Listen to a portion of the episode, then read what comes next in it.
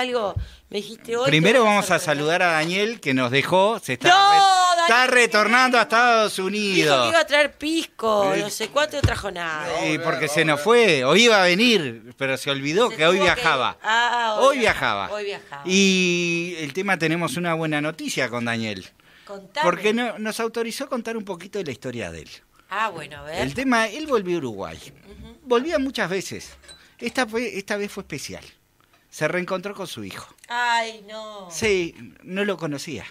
Lo dejó de ver de- con seis años. Ah, Hoy tiene 26. 20 años. 20 años de Sí, no ausencia. Un dolor en el alma y pudo sanarlo. Está en proceso de sanación. Eso nos dice que se puede. Es un buen mensaje para cantidad de papás. Él me, me autorizó a decirlo para que no aflojen. 20 años peleando. 20 años luchando. Tuvo 20 años en lucha para ver a su hijo. Exacto. La mamá no lo dejaba. no lo dejaba, le dio el teléfono. Él no tenía el teléfono del hijo, se tenía que comunicar muy escuetamente por correo electrónico. Ahora tiene el teléfono del hijo. O redes bueno, sociales últimamente, ¿no? tampoco, lo tenía bloqueado. ¿Y el hijo cómo lo recibió Daniel? Bien, Bien. estaba muy contento Daniel. Estuvo en casa este, antes de irse también y me lo comentó eso y la verdad que quedamos muy contentos todos. Porque lo queremos mucho una persona. Claro, ahora tiene 26 años y lo, si, si el hijo decide verlo, lo- tal vez lo puede empezar a ver más seguido. ¿no? Era ahora, ¿no? Sí, 20 años. 20 años. Se puede. No hay que aflojar. No hay que aflojar. Y voy a comentar un poquitito también de otra historia más que viene el caso por nuestro invitado Claudio Eldestein, que, que es psicólogo forense y la verdad que nos refirieron como una persona de referencia. Y el tema el otro día estuve con un papá que hace siete años que está peleando por su nena. La nena tiene siete años. Durante toda la vida la nena lo vio cinco veces. Cinco días seguidos. Y estaba con un papá que había pasado por esto y con su hijo, que lo había recuperado después de dos años y medio. Y se enteró con el hombre enfrente y yo estaba de costado, se le comentamos con el padre, dale un mensaje a, este muchacho. Me dice, no aflojes. Después seguí con ese muchacho lo acompañé hasta la puerta. Me dio un abrazo y unas gracias por eso. Me dice, yo no voy a aflojar. Digo, y uno eso lo reconforta. Digo, es lo que tenemos que lograr, que las infancias sean infancias. Y por eso vamos a ver si podemos darle paso a nuestro invitado que viene desde Buenos Aires, eh, Claudio, que, que el tema que está invitado para ir el día de hoy. No sé si estás en línea, Claudio. Sí, por supuesto, quería saludarlos a ustedes, saludar a Uruguay y muchísimas gracias por la invitación. Por favor, es un gusto recibirte. Te comentamos un poquito de qué se trata el tema. Esta columna es de tenencia compartida. Nosotros somos miembros de una asociación que se llama Familias Unidas por Nuestros Niños, que nuclea un montón de familias que pasan por un tema de desvinculación familiar. Ya sea por medidas cautelares, bloqueo parental, eh, impedimento judicial, mucho, muchas este, este, casos particulares. Entonces nos encantaría que nos expliques un poquito tú, como psicólogo forense, cuál es tu labor, a qué te dedicas, cuál es la rama de la, de la psicología que te encargas, si tratás este tipo de temáticas, cómo actúas a nivel de juzgados. Bueno, te damos la palabra porque si no te voy a acaparar eh, toda la temática. Bueno, cómo no.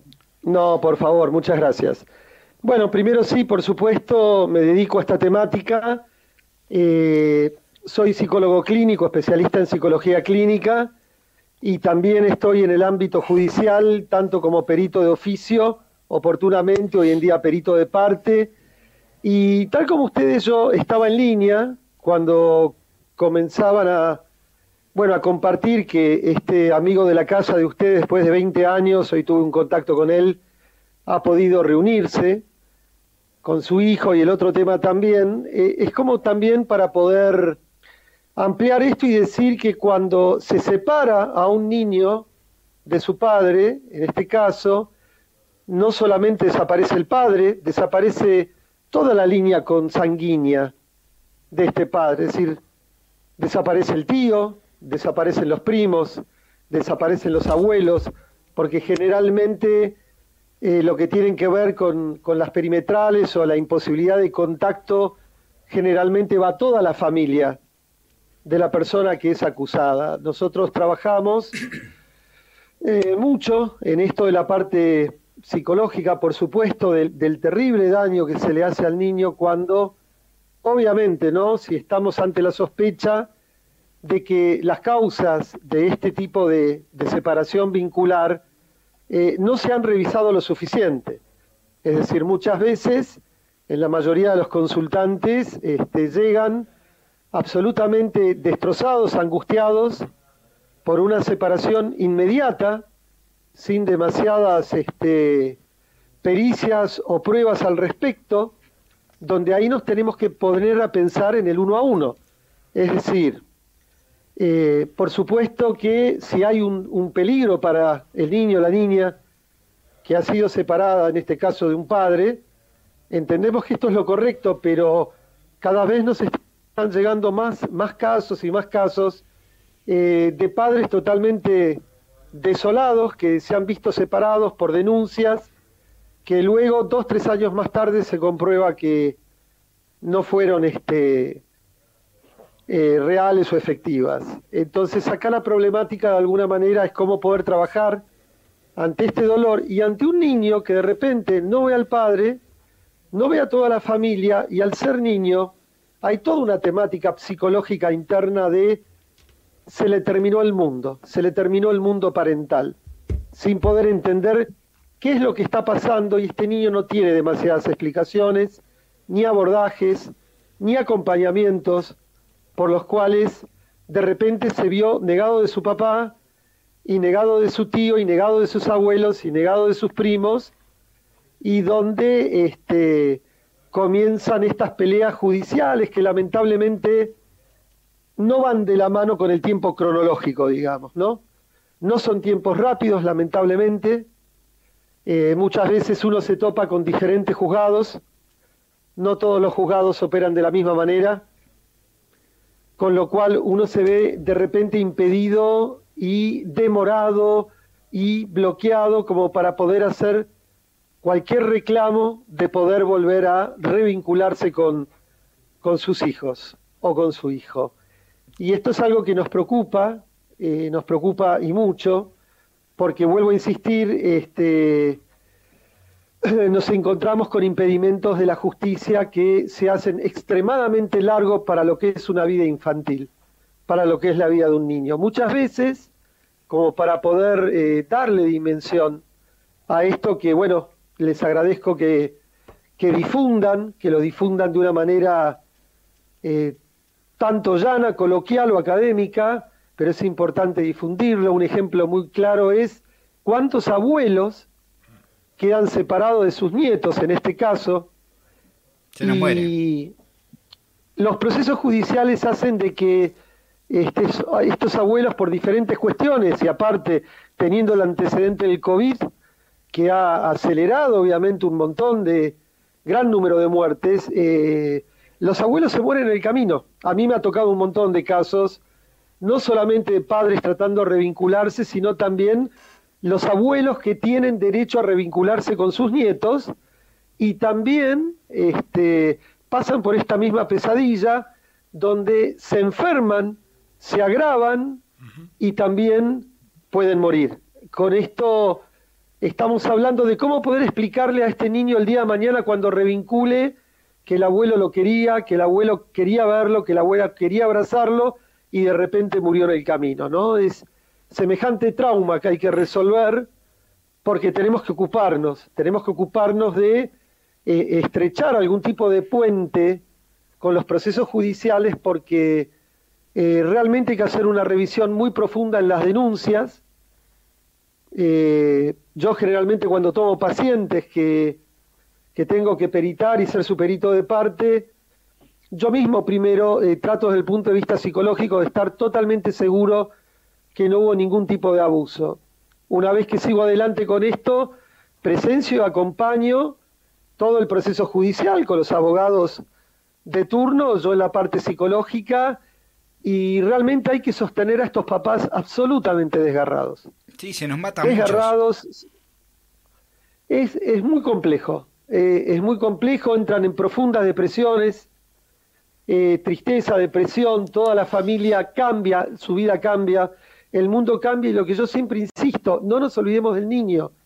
El niño no puede ver toda la línea consanguínea del padre, le ha desaparecido de golpe todo un mundo, todo un mundo que hasta ese momento funcionaba.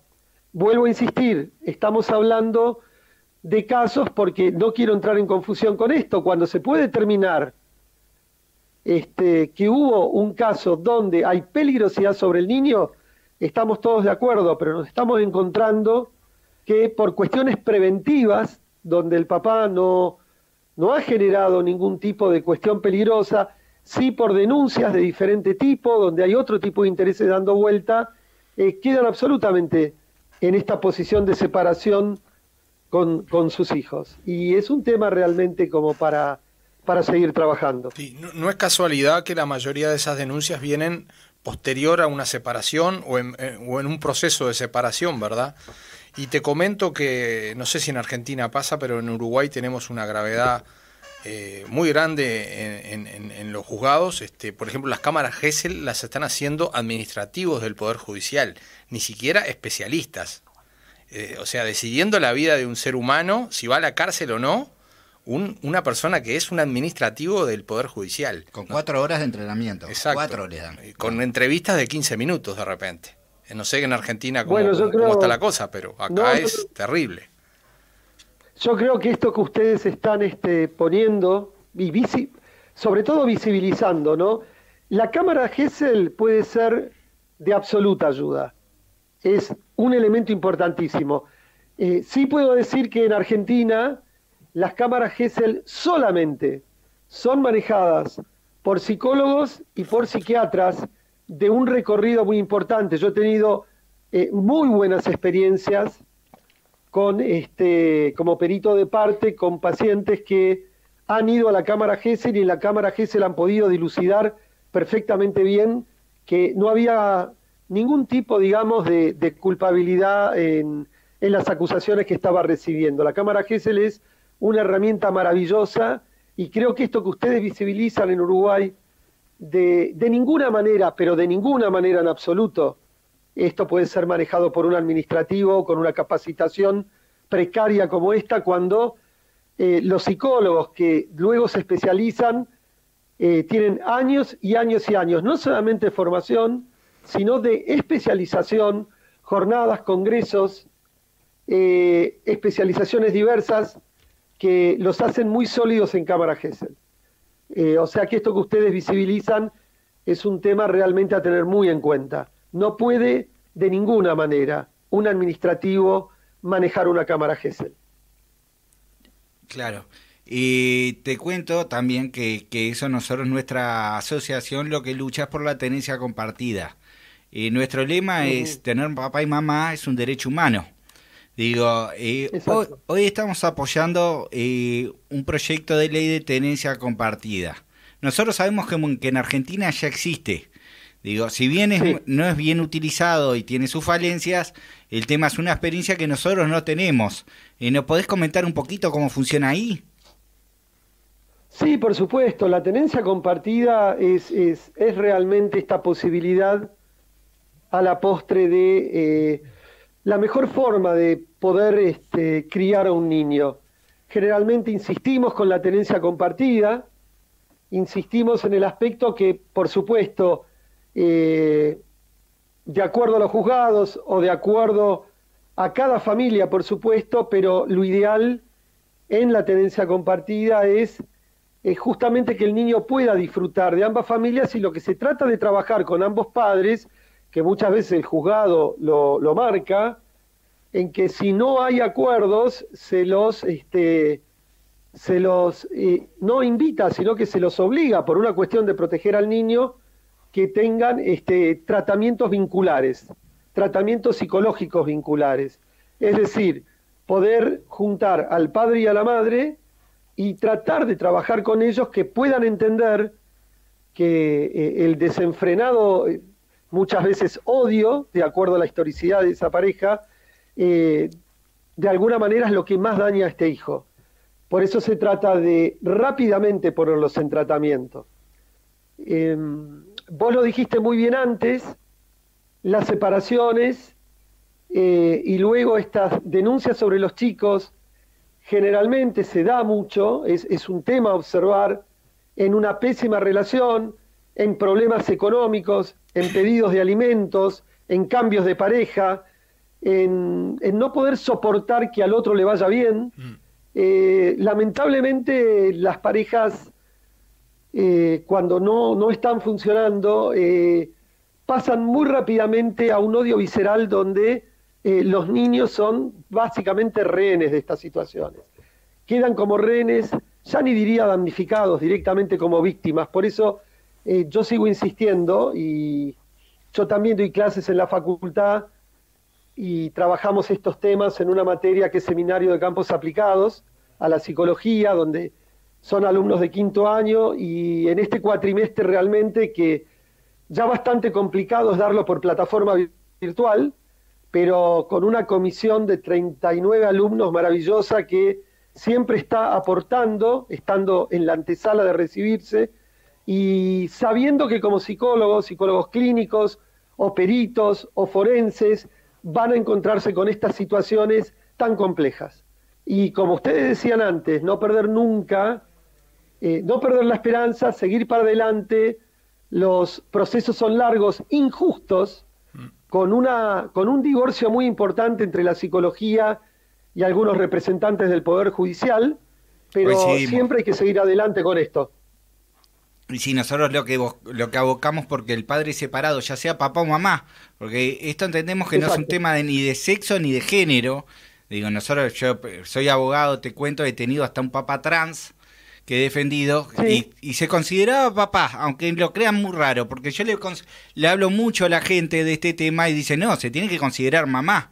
Pero él me da una explicación, me dice, ¿cómo me voy a considerar mamá si yo puse la semilla? Entonces, este, y era muy discriminado por eso, por ser papá incluso, hasta por la comunidad trans. Pero este, pasando al tema, eh, hoy en Uruguay es un problema más de varones que de mujeres. Si bien hay, hay muchos casos de obstáculo de vínculos con respecto eh, hacia las mujeres por parte del varón. En Argentina se nos, está, se nos está diciendo que se está normalizando el tema a la inversa, o sea que lo están sufriendo más las mujeres hoy por hoy. Digo, no sé si lo estás percibiendo eso. Eh, no, mira, eh, yo lo que percibiría que la temática sigue girando alrededor del padre. Todo lo que vengo trabajando últimamente, si bien puede haber un crecimiento y tener en cuenta a estas mamás que se quedan sin poder ver a sus niños y luchan denodadamente y también entran en esta eh, espiral perversa de, juzgados y maltratos y demás, pero lo que más estamos este, recibiendo por ahora siguen siendo estos padres que eh, están eh, siendo denunciados y automáticamente se les quita la posibilidad de eh, tener contacto con el niño. Yo vuelvo a insistir, hay que proteger a los niños, hay que proteger las situaciones de violencia, en donde denunciarlas, trabajarlas, pero también comprobarlas. Lo mismo que en abuso sexual infantil. Comprobarlo, comprobarlo porque si no en procesos eh, parasitarios tenemos solamente por una denuncia nueve meses que seguro no van a ver al niño, de cajón. Y ahí es complicadísimo. Y, después del noveno mes se comprueba que esto no había sido verdad. Y son nueve meses terribles, por decir un plazo corto, porque estamos, fíjense ustedes que han hablado de 20 años, 7 años, 3 años. Yo también he trabajado con pacientes que 5, 6, 7 años no pueden ver a su hijo y la siguen peleando. Sí, sí, el tema también es la impunidad, ¿no? Después que se descubre que, no era cierto, que quede todo en la nada, ¿no? Eso es un tema que la gente reclama muchísimo y, acá, eh, bueno, son muy pocos los casos que sabemos de gente que ha sido eh, penada por, por hacer una falsa denuncia y haber hecho un daño tan grande tanto al niño como al resto de la familia, ¿verdad? Por supuesto que sí. Yo generalmente con los pacientes, una vez que las cuestiones se esclarecen, trato muchísimo de trabajar la reparación.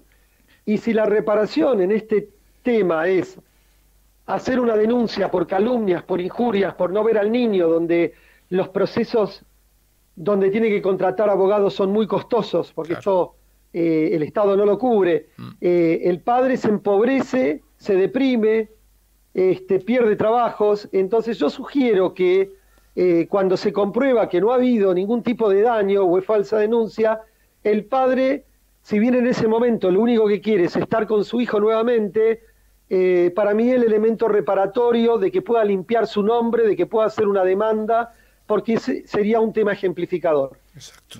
para Contanos- que nadie denuncie gratuitamente. Contanos un poquito, porque lo, lo que más vivimos, que el tema que es horrible, es la sensación de abandono del niño. Porque tú bien dijiste, nadie le explica, desapareció de un día para el otro, desapareció toda una rama familiar. El tema, ese niño después para recuperar el vínculo es muy difícil. Absolutamente. Vamos, eh, yo no quisiera generalizar, vuelvo a hablar del caso por caso, ¿sí? Para que esto no, no, no se confunda, pero básicamente cuando tenemos este tipo de situación compleja, lo que vemos es una mamá, en este caso puede ser un padre, quien se quede con el niño, que generalmente no propicia para que haya buenos encuentros. Entonces, ¿cómo se puede trabajar con un niño que mientras estuvo desaparecido uno de los padres eh, y está recibiendo todo el tiempo porque algo hizo, porque es un mal tipo, porque es una mala persona, porque te abandonó? Y ese niño, como está incomunicado, no sabe que el padre está desesperado tratando de comunicarse, pero las vías legales no lo permiten. Eh, nosotros, algunos en derecho lo llaman el SAP, síndrome de alienación parental. Es decir, cuando un progenitor eh, está todo el tiempo sobre el niño hablándole muy mal de eh, padre que no está presente. Esto es una cuestión psicológica donde el niño no puede de alguna manera entender a corta edad, no puede entender qué pasó y esto va a generar efectos. Esto genera traumas. El niño debe ser puesto luego en atención psicológica porque no se puede explicar algo tan terrible como que de buenas a primeras le desaparece absolutamente toda esa parte de amor, afecto, no solamente del padre, sino por todo lo que viene del lado del padre. Eh, Se convierten yo tuve todos en malos. Todos son malos en ese caso. Y nadie puede hablar.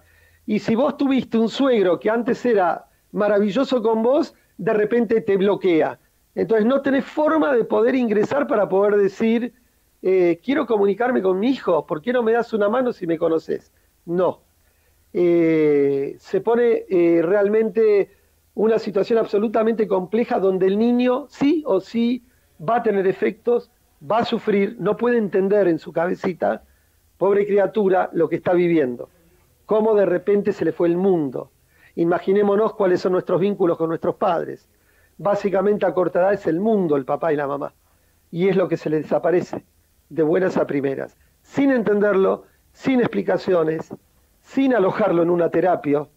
Y de alguna manera me ha pasado con un padre que he hablado justamente en sesión hoy, donde la madre cuando vio que este, se estaban cayendo, digamos, muchas de sus denuncias, tomó al niño y se lo llevó a la costa, a unos 400, 500 kilómetros. Es Y lo quitan al niño de su colegio, lo quitan al niño de sus amigos, lo quitan al niño de la cotidianidad diaria y se lo lleva. Entonces, eh, lamentablemente nos encontramos con esta clínica. Cuánta digamos. impunidad, ¿no? Y lo, y lo cambian de juzgado para que empiece de vuelta. Claro, el tema es que no es fácil este, el tema de los juzgados. Es realmente un tema, nosotros como peritos de oficio, cuando operamos como peritos de oficio, somos solamente auxiliares del juez. O sea, nos pueden tomar como no pueden tomar. Hay algunos jueces que realmente se apoyan y muy bien en la parte psicológica y otros no tanto, o miembros del juzgado, inclusive con pruritos o inclusive mal formados, que cuando el padre va a reclamar, básicamente es maltratado. Y no lo entendemos, lo entendemos, lo entendemos clarísimo porque entendemos que hay una gran deficiencia en nuestros jueces y nos pasa en Uruguay que no entienden la problemática. Es más, la agravan. Uno entra en un juzgado en Uruguay con un problema de esto y sale con 500. Digo, la verdad que el tema que el solucionador del Estado siempre falla acá. Ya, Nosotros te queremos agradecer por el espacio brindado. Nos encantaría poder contar en otro momento contigo porque el espacio es muy escueto. Este, no sé si nos podés acompañar en otra oportunidad, nos encantaría volverte a invitar. Fuiste muy claro, nos queda un montón de temas para conversar. Este, no sé si podemos contar contigo. Por supuesto que sí, eh, yo siempre planteo, y esto lo planteo también en la universidad y con, los alumnos, que siempre insisto que hay que formarlos porque son el futuro dentro de la psicología, más lugar para psicólogos, mucho más lugar para psicólogos, deberían estar en muchos más ámbitos para poder quitar esta dureza judicial, por ejemplo, u otro tipo de durezas de ciencias duras. Eh, nosotros estamos dentro de las ciencias blandas, que es eh, la comprensión absoluta del daño psíquico y del sufrimiento de, del niño, del adulto y de quien sea. Entonces, sí, por supuesto, para mí es un verdadero placer. Les agradezco a ustedes la invitación y cuenten conmigo cuando ustedes lo crean conveniente. Muchísimas gracias. Muchas gracias, Claudio. Un, gran abrazo para todos. Sin palabras.